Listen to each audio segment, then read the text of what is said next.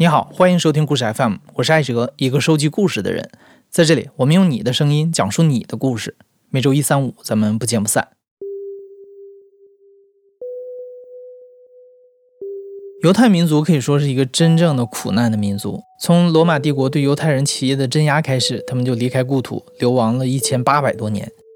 历史上，他们被很多国家和文明迫害过、驱逐过。十九世纪末，犹太人西奥多·赫茨尔发起犹太复国主义运动，号召散居全世界的犹太人回归故土。一九四八年，以色列建国之后，更是加速了这一进程。但这时候人们才发现，经过了将近两千年和世界各族人民的通婚，犹太人后裔已经分散在各色人种当中了。这其中有白人，有黑人，还有中国人。我叫金姐，是一位来自开封的中国犹太人。仅仅是土生土长的中国开封女孩，从她记事起，她的父亲就告诉她：“你是犹太人的后裔。”为什么中国还有犹太人呢？这就要追溯到很久很久以前，一直到北宋时期。当时呢，有一部分流亡的犹太人通过丝绸之路进入中国，来到当时闻名世界的北宋都城，也就是现在的河南开封。我觉得相比其他会驱赶犹太人的国家，那时候的中国真的还蛮包容的。皇帝不仅允许他们定居在开封，还尊重他们的信仰自由。这些犹太人在开封没有遭受任何歧视，开心的在此落地生根。学习当地居民的生活，和汉族人通婚，甚至参加科举考试。但是随着时间的推移啊，这些犹太人逐渐被同化。到了清代，开封的犹太人只剩下八个姓氏的家族，分别是赵、艾、李、弓长张、石、金、高、立早张这八大家族。弓长张和立早章同音，所以又俗称七姓八家。这期的讲述者金锦呢，就是金家的后代。那到了清朝的末年，中国最后一位犹太教的神职人员，也就是犹太教里的拉比离世之后，犹太文化就基本淡出了犹太后裔的生活。像犹太人的母语希伯来语，在开封犹太后裔的族群当中已经是消失殆尽了。所以到了金锦这一代，身边几乎就没有特别了解犹太文化的犹太人。虽然他们家保留了不吃猪肉的习俗，但金锦的日常生活和汉族的孩子没有太大区别。唯一特殊的是，金锦的家是开封比较有名的犹太民族的家访站，因为听说中国还有个犹太人聚集点嘛，所以世界各地的犹太人旅游团来中国旅游的时候啊，一定要来开封看一看。那金锦的父亲就负责联络和接待这些国外来的旅游团。金锦从记事儿开始就跟着父亲一起接待来来往往的外国游客，他就像个小吉祥物，每个游客都会和他合影。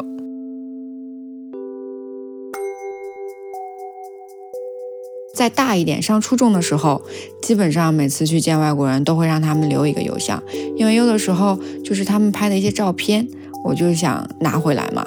然后那个时候又经历了一阵子，就是被我爸逼着去上网吧，因为那时候家里没有电脑，然后每个周末都会被我爸逼着去网吧写邮件。这种模式延续了好多年。那个时候其实没有什么认同感，然后就觉得哦，犹太民族就像其他民族一样，只是一个民族，那我还是一个中国人。一九四八年，以色列建国之后，出台了一部回归法，欢迎世界各地的犹太后裔回到自己的故土。那金锦的父亲受上一辈人的影响，也有一股非常强烈的回归以色列的念头。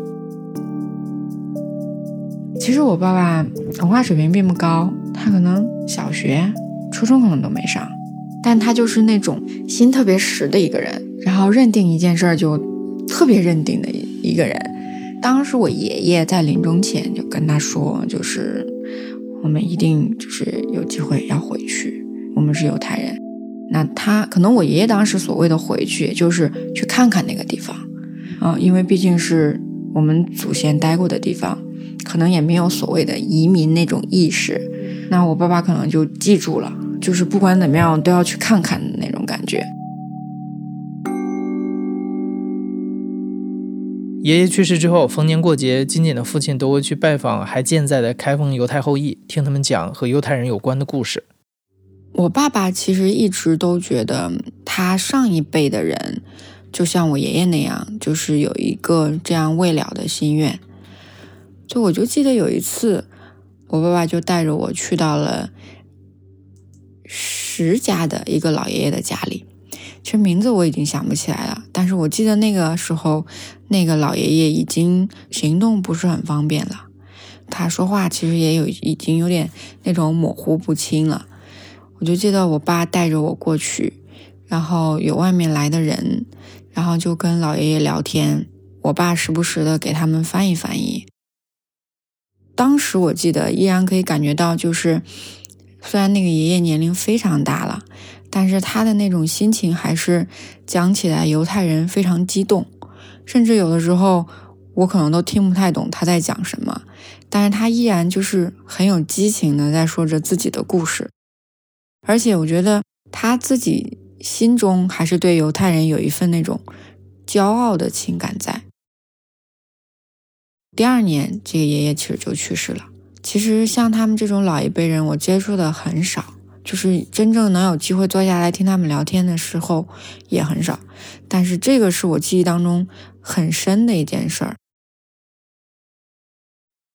再后来就是相继，爸爸上面那一辈人就都过世了。老一辈相继去世之后，回归故土的重担就落到了金锦父亲这一辈人的肩上。金锦的父亲也主动承担起了这个责任。但是他想自己年岁大了，也没有什么文化，也许可以让自己的女儿踏上回归之路。那恰巧在2002年，一位叫 Tim 的美国犹太人漂洋过海来到了开封。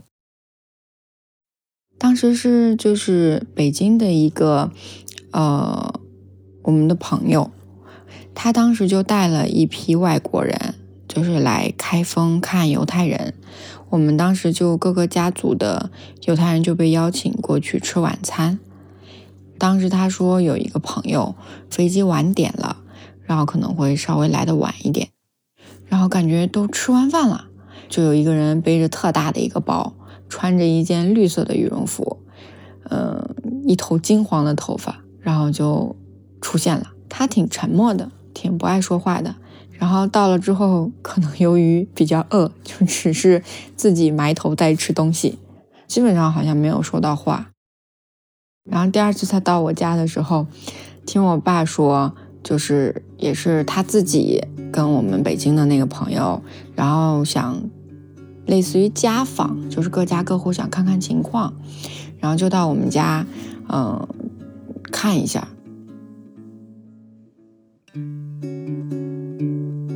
再后来他就来了开封。学教书了。小的时候来我们家的人太多了，而且每个来的人都会有一套自己的说辞。就比如有些人会说啊，我们会从经济上帮助你；有些人会说啊，我们可以帮助你回归啊，甚至有的人还会说他们想在开封做一些什么什么事。但大部分人都是说了就人都找不到了，所以对于我们来说就很正常，就是去见他们哦，啊见了就见了，然后可能后来就也没有人了。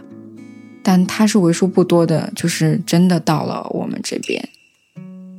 他是来到这边之后，在这边工作，我才跟他就比较近。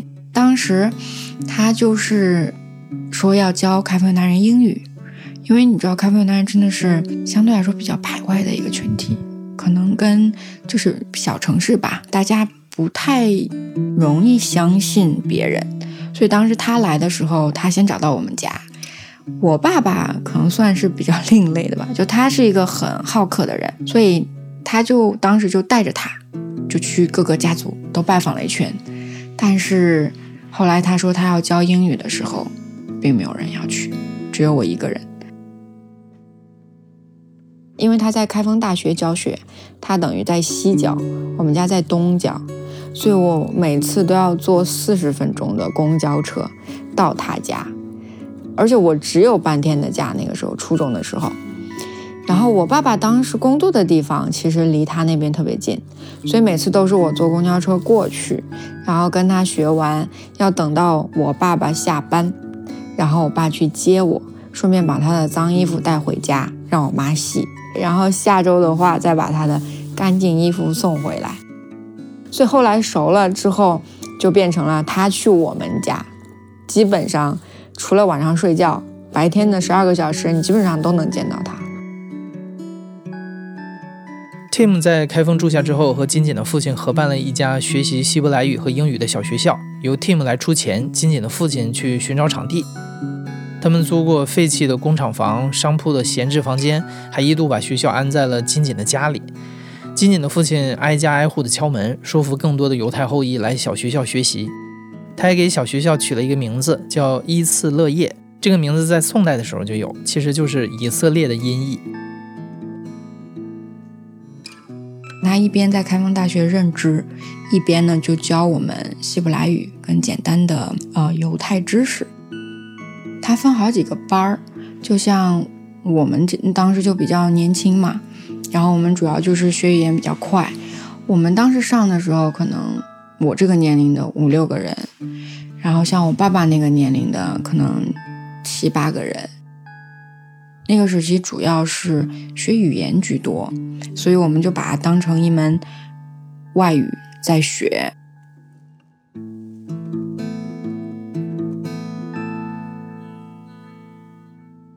金锦在小学校学习了简单的犹太知识，也和大家一起过犹太教的节日，比如犹太历每周的第七日是安息日，这一天要停止工作。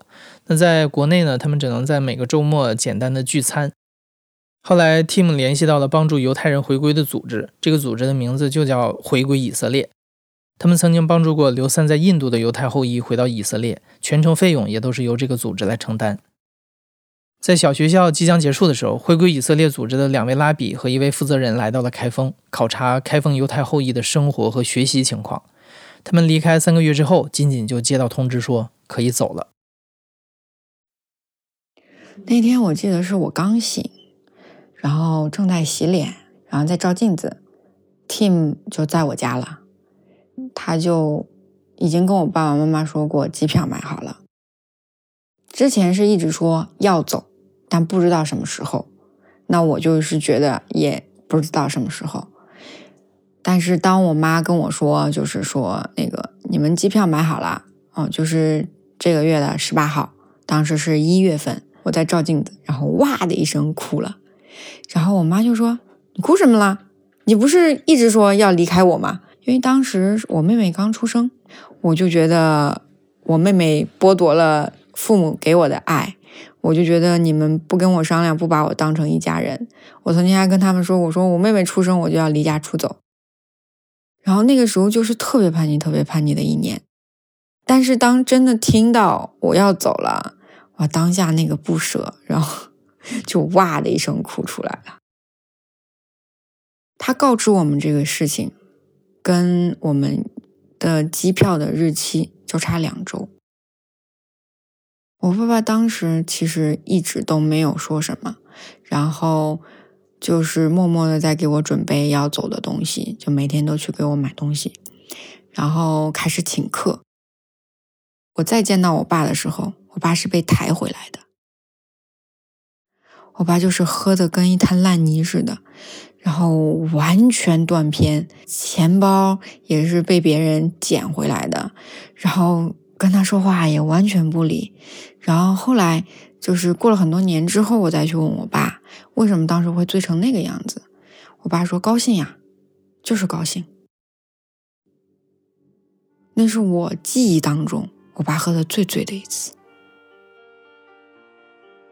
对，因为我从来没有离开过家，就我当时考学，大学在郑州，我爸都说太远了。但很多人后来就问他说：“那你把女儿送到以色列，你不觉得远吗？”他说：“那不一样。那一次通过回归以色列组织考察的不止金锦一个人。二零零六年春节之后，金锦和另外三个开封女孩一起坐上了飞往耶路撒冷的飞机。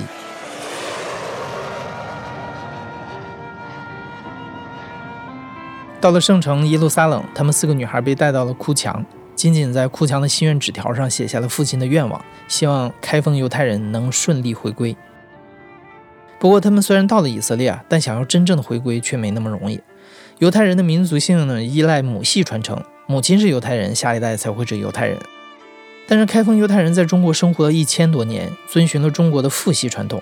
按照以色列的回归法，他们需要学习犹太律法，通过宗教考试，重新皈依犹太教，才会被以色列官方认可。在哭墙祈祷之后，回归以色列组织把他们带到了耶路撒冷郊区的宗教学校，学习犹太律法和希伯来语。我们当时是四个女生一起出国的，然后当时我刚下车看到我们宗教学校的时候，我就跟我旁边的那些姐姐们说：“我说我想回家。”就看到我们的那个住宿环境是，他们叫 Carvan 就那种活动木板房。就是其实这种房子呢是早期犹太定居点用的，就是呃，因为它可以快速的建成，也可以快速的移走，所以我们我们当时宿舍就是这样的，就很薄的那种复合板。呃，通常是两个人一间，冬天比外面冷，夏天比外面热。然后像我们房间还会长草。就淋浴的地方还会有草出来，然后还有各种各样的虫虫，就蜘蛛啊、鼻涕虫啊，就是这样。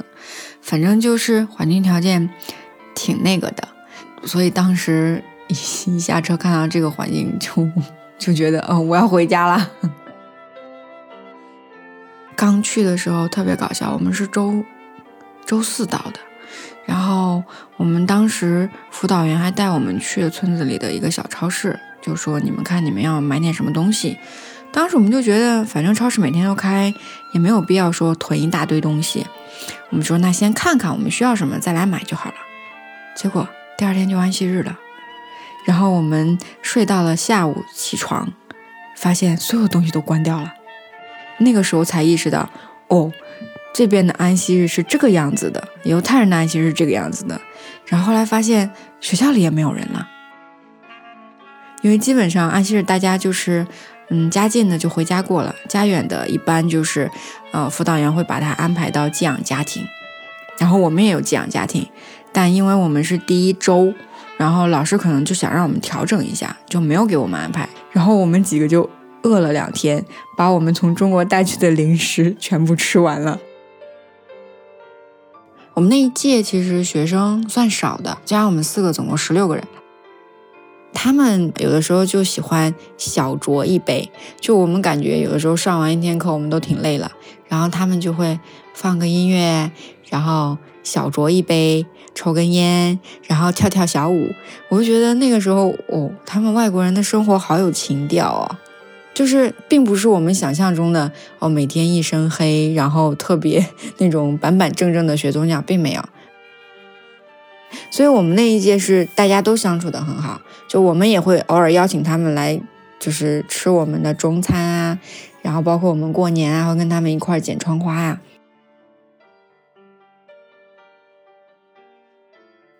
虽然老师跟同学都对我们很好，但是这个学校的目的是让我们通过考试去证明自己是犹太人的身份，或者说对于我来说吧，我个人是觉得。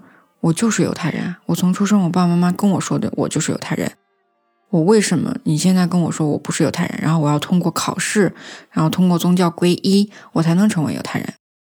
但是后来真的发现，真的是一个不合格的犹太人，就真的是什么都不懂，连他们读经每个星期读不同的经文我都不知道。犹太人学的东西真的好多，排课排的真的是满满的，就每天都有课。然后就不同的课，有犹太律法课，嗯，有艺术课，然后有希伯来语的课，有读经的课，有查经的课。律法就比如说，你吃苹果的时候该用什么样的祷告？嗯，你吃土豆的时候该用什么样的祷告？树上的水果是树上的水果祷告，地里的水果是地里的水果祷告。你安息日泡茶的步骤是什么？就类似于这种，这就是律法。一开始就觉得，哦，我读好慢呢。我每天要花，可能别人祷个告就是十五分钟，我祷告可能要一个小时。就每天真的会把它当成作业一样去完成。我们当时为了快速记住祷告，然后像我们水杯上我们贴的都有那个呃祷告词，因为我们喝水之前要祷告。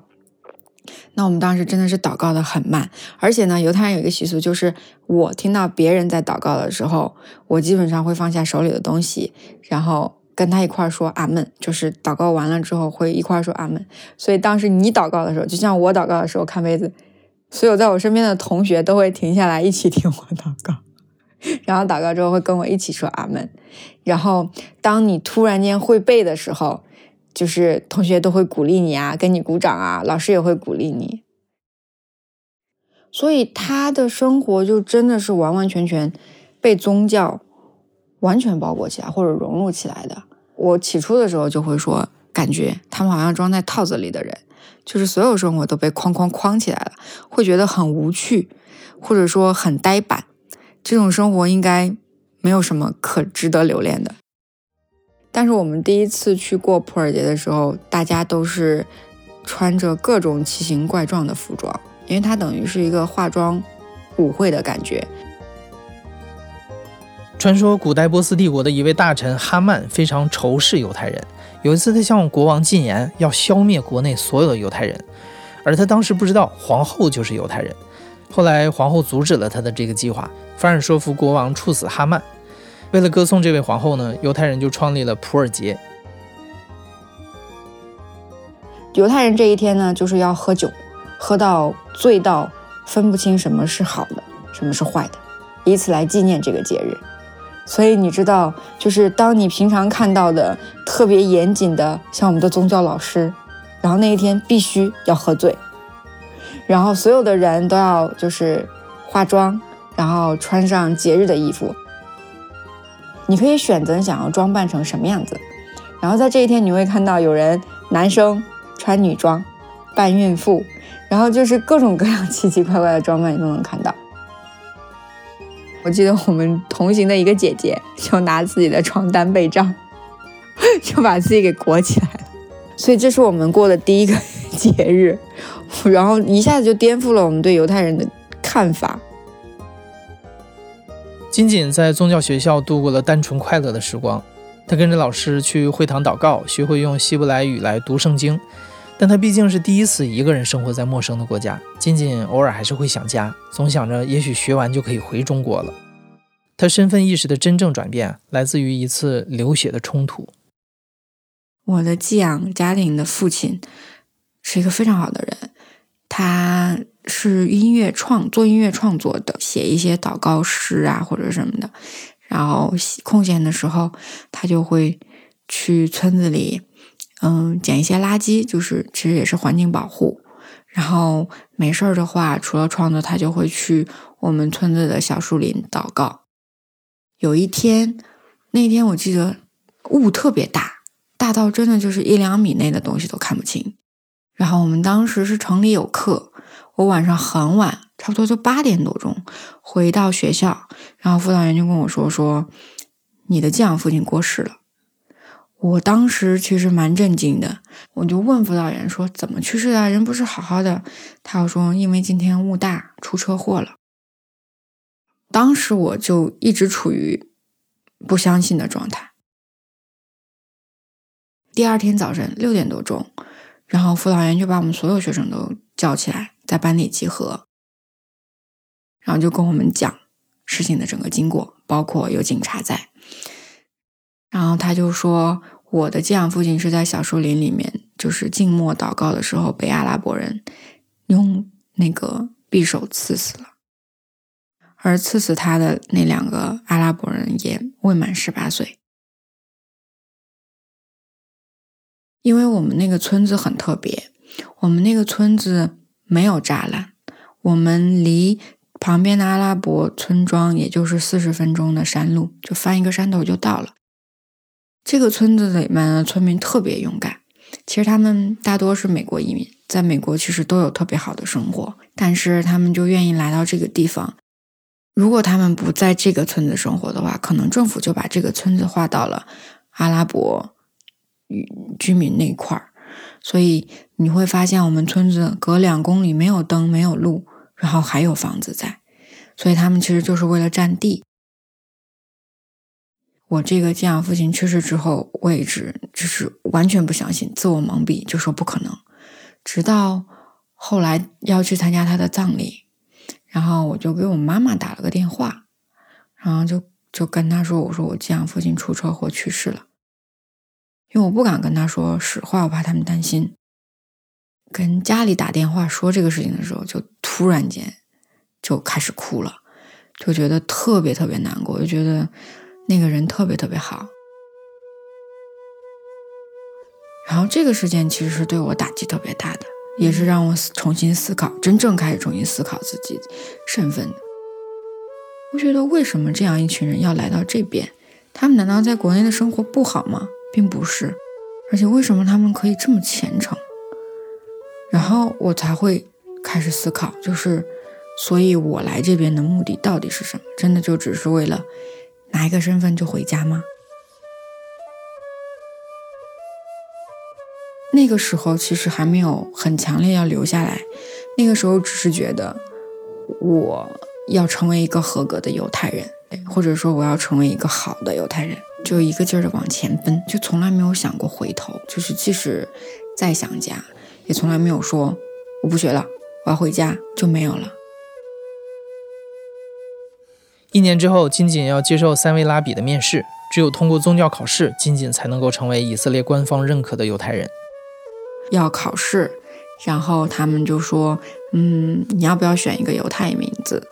我说：“好呀。”然后当时就查那个托拉经卷后面的那种名录表，因为他们一般犹太名字都是从圣经当中出来的。然后因为我的名字是 J 开头嘛，那希伯来语没有 J 的音，就有那个 U 的，然后就从这里面选了一个也 Holy 呀。然后当时也不知道什么意思，就觉得哎蛮好听的。然后我就很开心的去找我的那个辅导老师，然后辅导老师就说：“你知道你名字什么意思吗？”我说：“不知道。”他说是 Hashem 耶后。我说：“什么意思？”他说是 God is able，就是上帝能够。然后说：“哦，这就是我要的名字，我要的就是这个名字。”所以当时我老师跟我说这个名字的意思的时候，我就觉得这个其实就是我想要表达的，包括我这个人想要给别人。表达的意思也是这个，所以我当时就特别开心，找到了一个特别喜欢的名字。结果考试结束之后，那个就拉比就问我：“那你们有没有新名字？”我说：“有的。”然后我说完之后，他就说：“从哪找的名字？”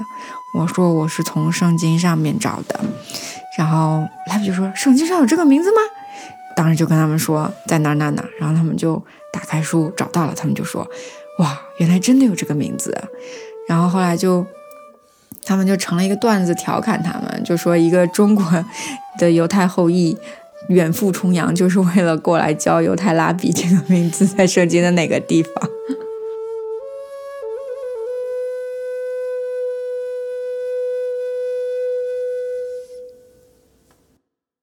考试完了之后，我们就是犹太人了，但是呃，我们要去申请以色列公民。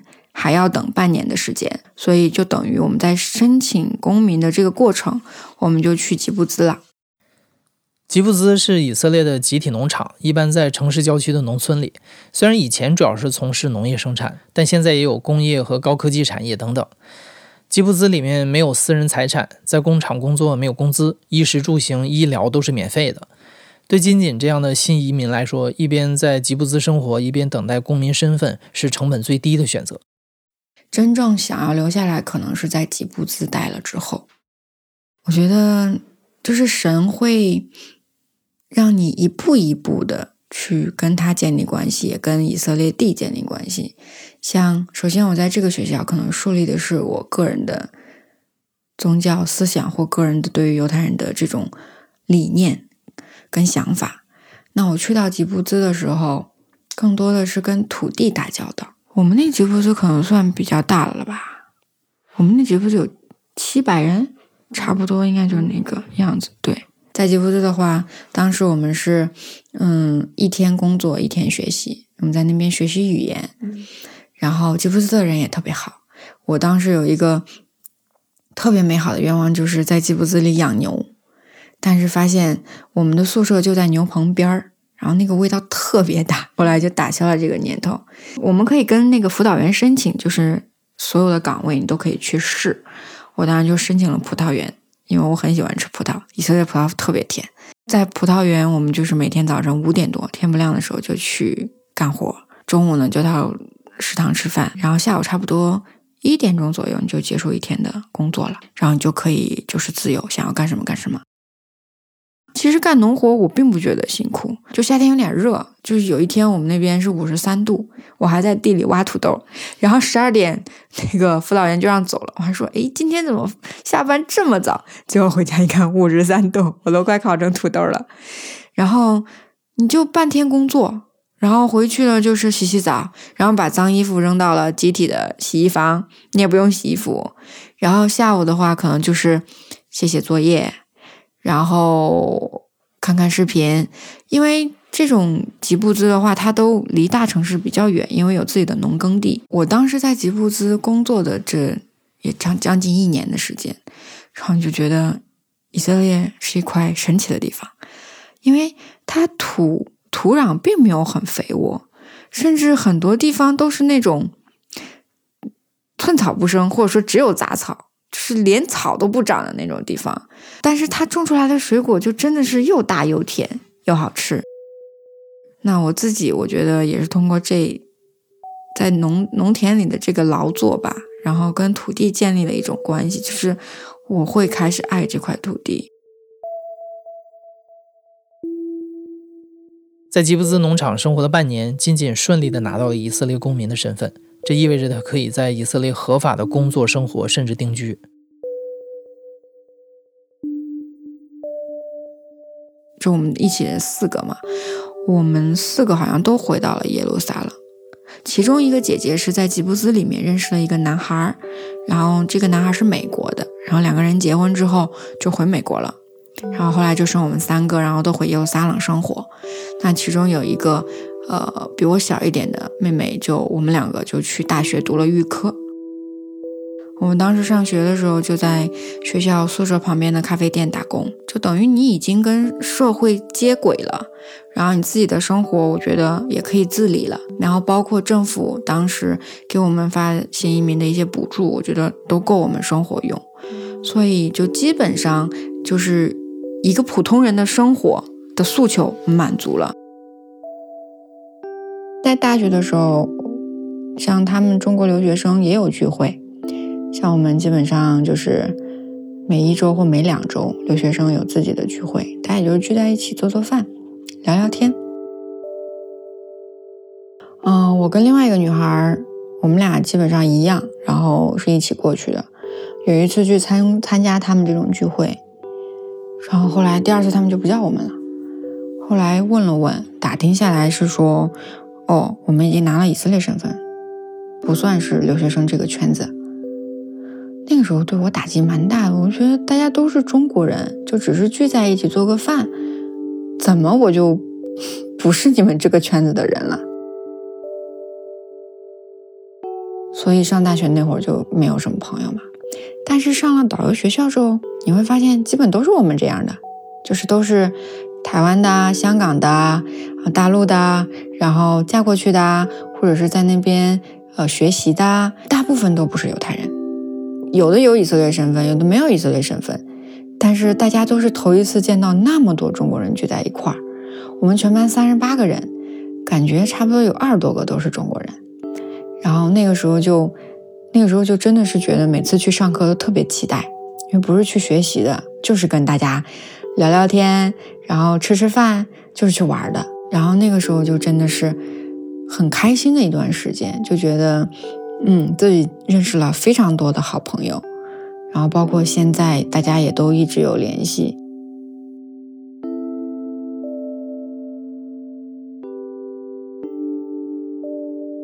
在导游学校，仅仅认识了她现在的丈夫。她的丈夫是中国人，来自上海。他们一家现在定居在耶路撒冷，开了自己的旅游公司。现在还有一个一岁多的儿子。每年春节，金姐还是会和家人回到开封。只要回到开封，童年的熟悉感就都回来了。她现在觉得自己既是以色列人，也是中国人，这两种同时存在的身份认同，可能会一直伴随她到老。你现在正在收听的是亲历者自述的声音节目《故事 FM》，我是主播艾哲。本期节目由马达制作，声音设计彭涵。感谢你的收听，咱们下期再见。